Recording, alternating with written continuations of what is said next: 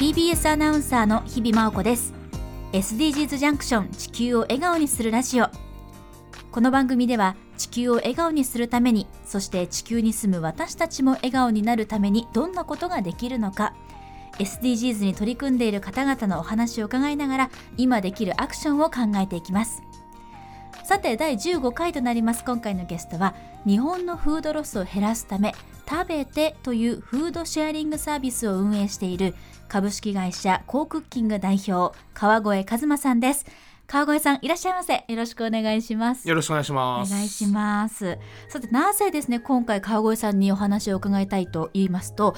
もうすぐ世の中クリスマスということで、まあ、街が本当に華やかにねいろいろなものが街の様子だけではなくて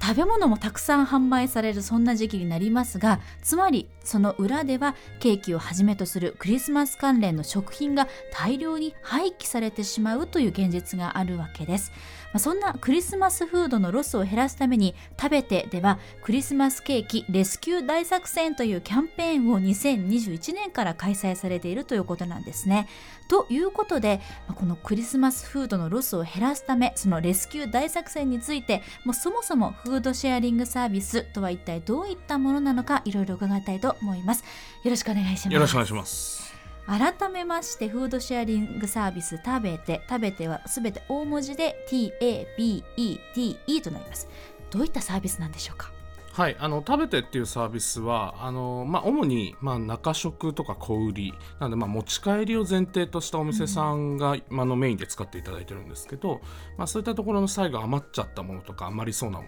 のこれを一般ユーザーさんにレスキューしてもらうっていう、まあ、そういうマッチングのアプリになってます。なるほど。フードマッチングですね。そうですね。ああこれでもそもそもなぜこのサービスを始めようと思われたんですか？そうです。まあ僕自身ももともと飲食店に勤めてた経験も結構あるので、ええ、まあ、毎日毎日大量にゴミ箱に食べ物を突っ込む経験っていうのは自分自身していて、はい、でこれなんとかならないかなっていうので、まあ、結構その食品ロス削減の啓蒙啓発活動とかあそういうのをボランタリー的にやったりもしたんですけど、まあ、なかなかあその啓蒙啓発だけだと、うん、世の中って変わっていかないなということでもっとこう社会にとって必要不可欠なインフラを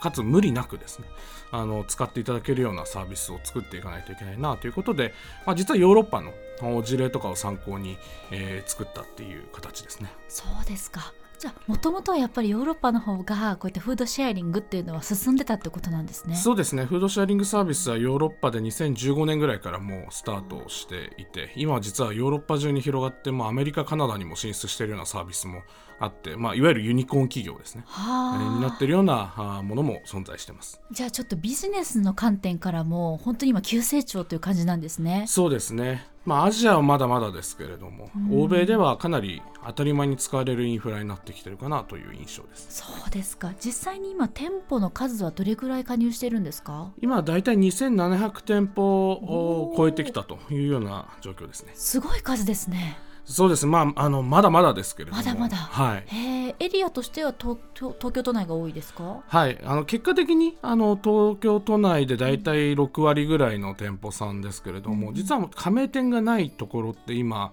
あ香川県と高知県だけでそれ以外のところには実は加盟店舗はあるというような状態です。あじゃあほとんど47都道府県そうですね。へえ、はい、すごいそうなんですね。ジャンルとして傾向とかあったりするんですか？はい、やはりパン屋さん、ケーキ屋さんっていうのが非常に多くはなってます。と、うん、いうのもやっぱりたくさん量を並べなければいけない、わざと余らせなければいけないっていうのも、うん、まあビジネス上あったりするので。はい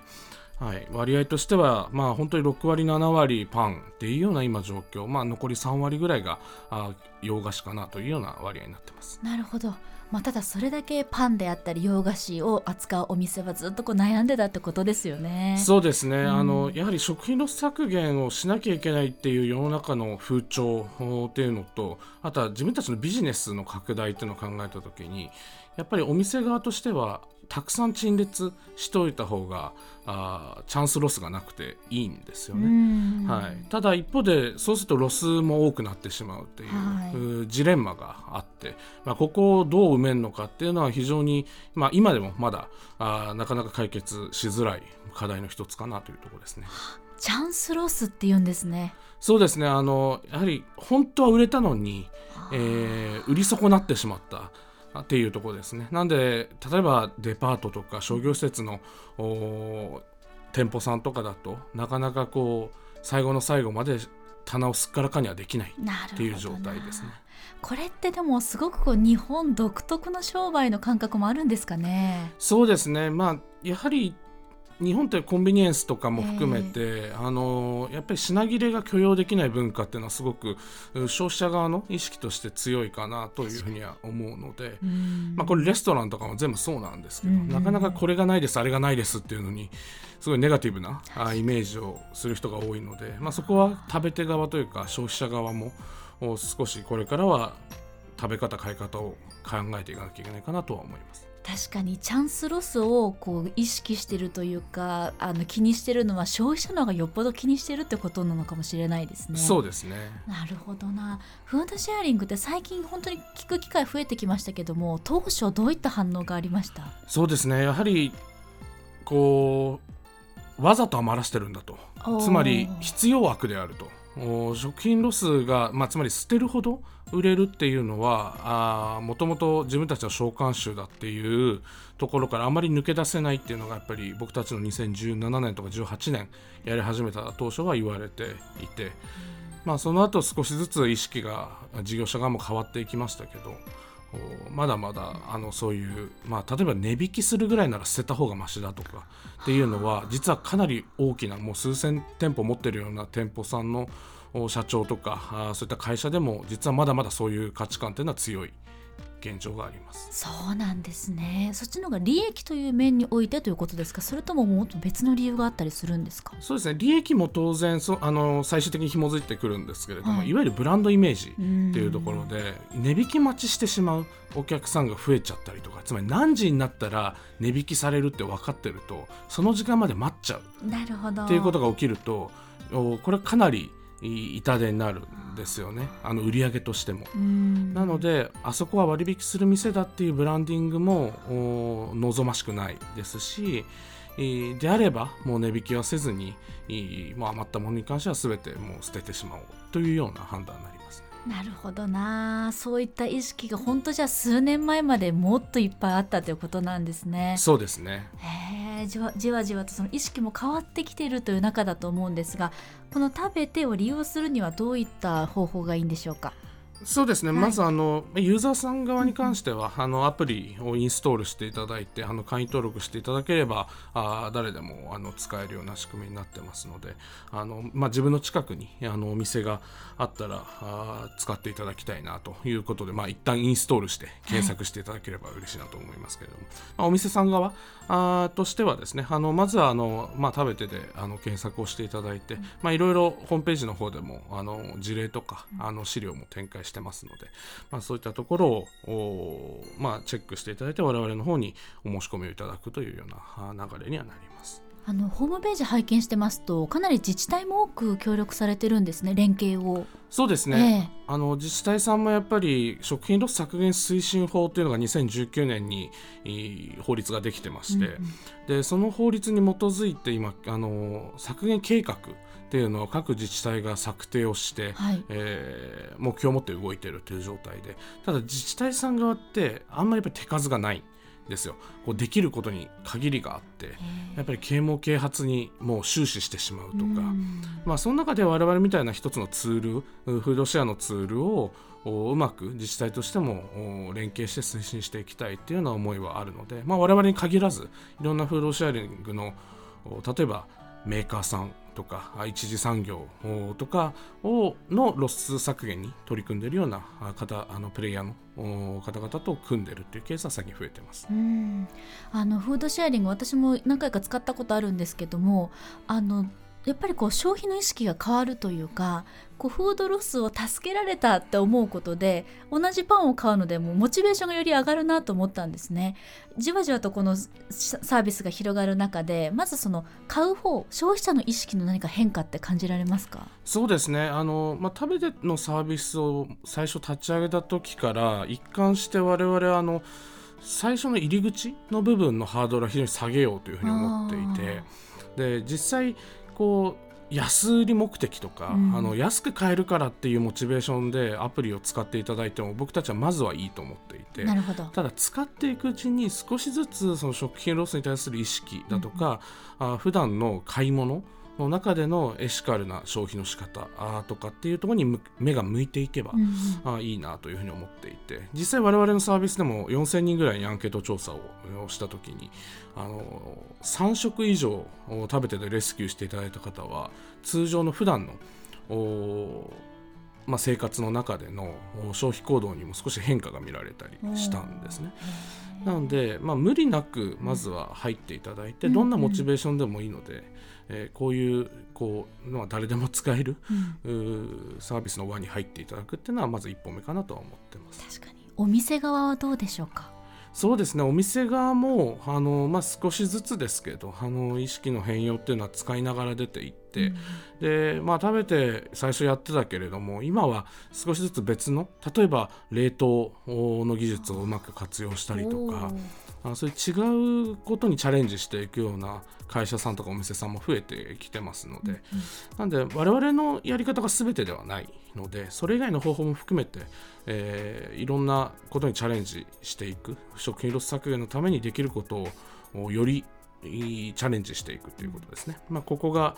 進んできてるかなと思いますう。ん本当にこう食品ロスフードロスをこう防ぐなくしていくっていうのは食べる側と提供する側両輪でいかないとやっぱり進みませんよね。おっしゃる通りですねう。んそんな中で食べてにて開催するクリスマスケーキレスキュー大作戦一体どういったキャンペーンなんでしょうか？はい、あの基本的にはこうクリスマスの関連商品、まあはい。例えばホールケーキだとかあーあとシュトーレンとかですね。そういったクリスマスのシーズンにしか売れないようなあー商品を、まあ、レスキューして、えーまあいただいた方にですね。あの、まあさままあ、我々としてさまざまな抽選で、まあ、プレゼントをお送りするというような企画になっています。やっぱりクリスマスって特に多いんですか？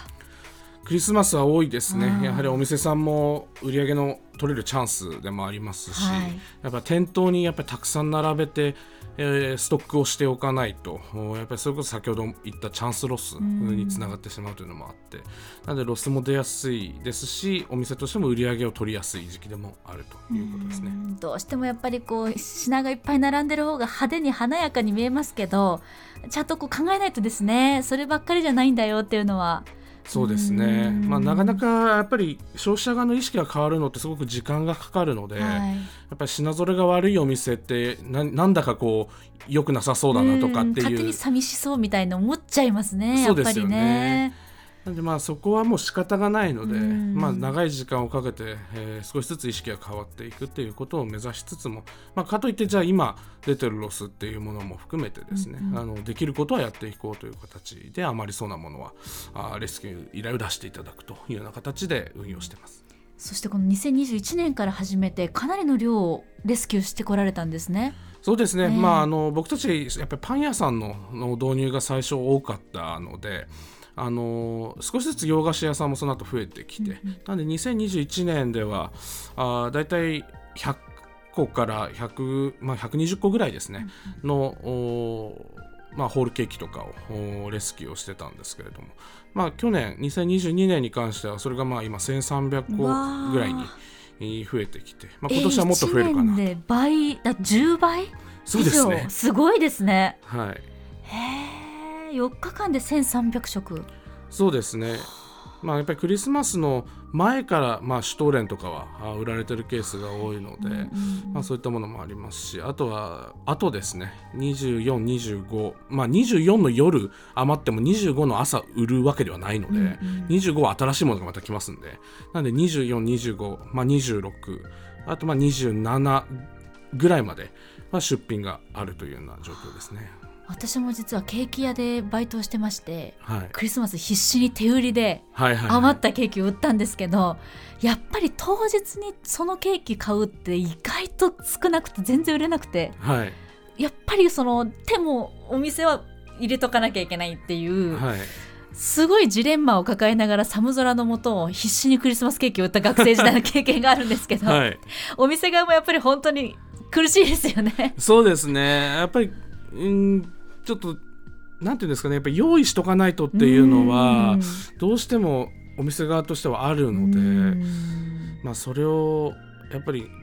こう品数を減らすっていうことは難しい、まだ難しいかなと思います、ね、お天気によってもこう売れる数が変わったりとかもしますものね。はい。これ今年の期間はいつからいつでしょうか？そうですね。今年はあの2023年のまあ12月25日から28日の期間で、えー、設定をしています。はい。これ今から売る側のお店側の方も参加したいという方いらっしゃったらまずは食べてにアクセスすれば登録できるんですか？そうですね。まずあの我々のサイトからお申し込みをいただいて、はい、あので、えーと、いろいろあの、まあ、情報をいただいたりしなければいけないので、まあ、店舗作成にはもう最速で本当23日あればできますので、はい、まだまだ間に合いますね。じゃあぜひ今のうちにチェックをしていただくのがいいかもしれません、はい、さらに今回はパワーアップもされていると伺っていますが。そうですね、はい、あの今回はあの社会を知る動画メディアのあのライスメディアさんとタイアップをしてですね。あのクリスマス関連商品レスキューしていただいた方に、えーまあ、食べてのレスキューパスだったりとか、うん、あとライスメディアさんのロゴ入りの缶バッジとかパーカーとか、まあ、そういったものをですねあの今回タイアップしてあのプレゼントできるような体制に少しパワーアップをしていますます。おなんかこうサンタさんが増えたみたいな感じですね。そうですね。あの共感していただいて大変ありがたいなと思ってます、えー、うんこうやってこうどんどんどんどんいろんなこれはね動画メディアですけれどもいろんなこう企業がこう結束すればするほどフードロス削減のチャンスも増えるということになりますよね。そうですね、はい。でよりやっぱり食品ロスフードロスの削減というものがあの安売りだけではなくて、はい、あのポジティブな社会活動であるというようなムーブメントにつながっていけばいいなというふうには思ってます。改めまして、まあ、今回クリスマスですけれども例えばまあお正月もそうでしょうしおせちがね余っちゃうってこともよく聞きます。それから、まあ、バレンタインとかホワイトデーもね多いというふうに伺ってるんですけれども、まあ、今後こういったフードロスを減らすために必要なことなんだと思いますか？そうですね。あのまずはやっぱり売り方っていうところと、うんおまあ、買い方っていう部分、うん、この2つを少しずつアップデートしていかなきゃいけないというふうに思っています。でまず売り方の部分で言うとおやっぱりたくさん並べてたくさん売るっていうところこれ致し方ないにしても、うん、おたくさん並べてたくさん売れなかったものについてはやっぱり何かしらケアをするべきかなと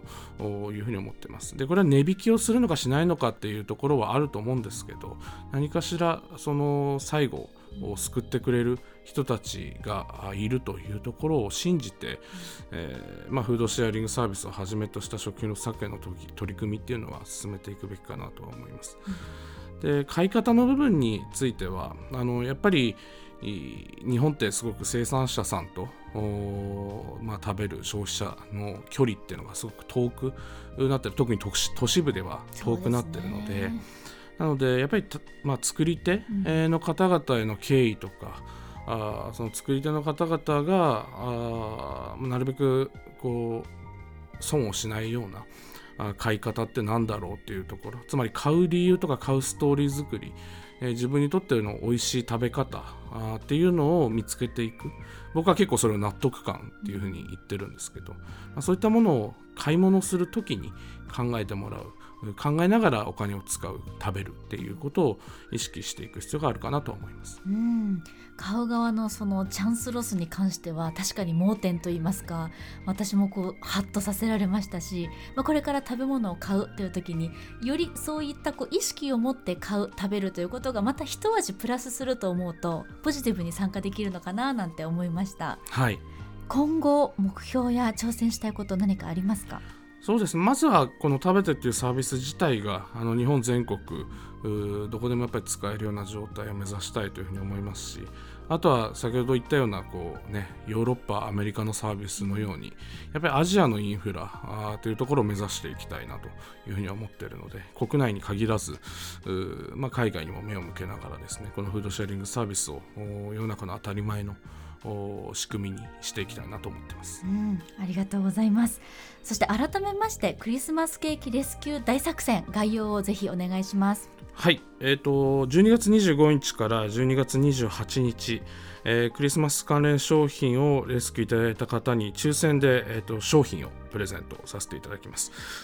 えー、今回はですね、えーと、社会を知る動画メディアのライスメディアさんとタイアップをしてパワーアップをしています。えーまあ、20名の方にですね抽選で食べてのレスキューパスの1000円分、まあ、これ100円オフのパスを10回分という形になりますけれどもプレゼントいたしますで、えっと、5名の方に、えー、ライスメディアさんのロゴ入り缶バッジをプレゼントで1名の方にライスメディアさんのロゴ入りパーカーををプレゼントするというような形になってます。はい。ぜひこの機会に食べてチェックしてみてください。改めまして今回はフードシェアリングサービス食べてを運営している株式会社コークッキング代表川越和馬さんにお話を伺いました。川越さんありがとうございました。ありがとうございました。大作戦の大成功をお祈りしております、はい、ありがとうございました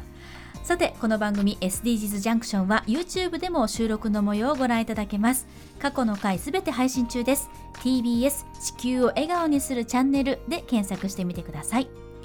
ここまで SDGs ジャンクション地球を笑顔にするラジオ。案内役は TBS アナウンサー日々真央子でした。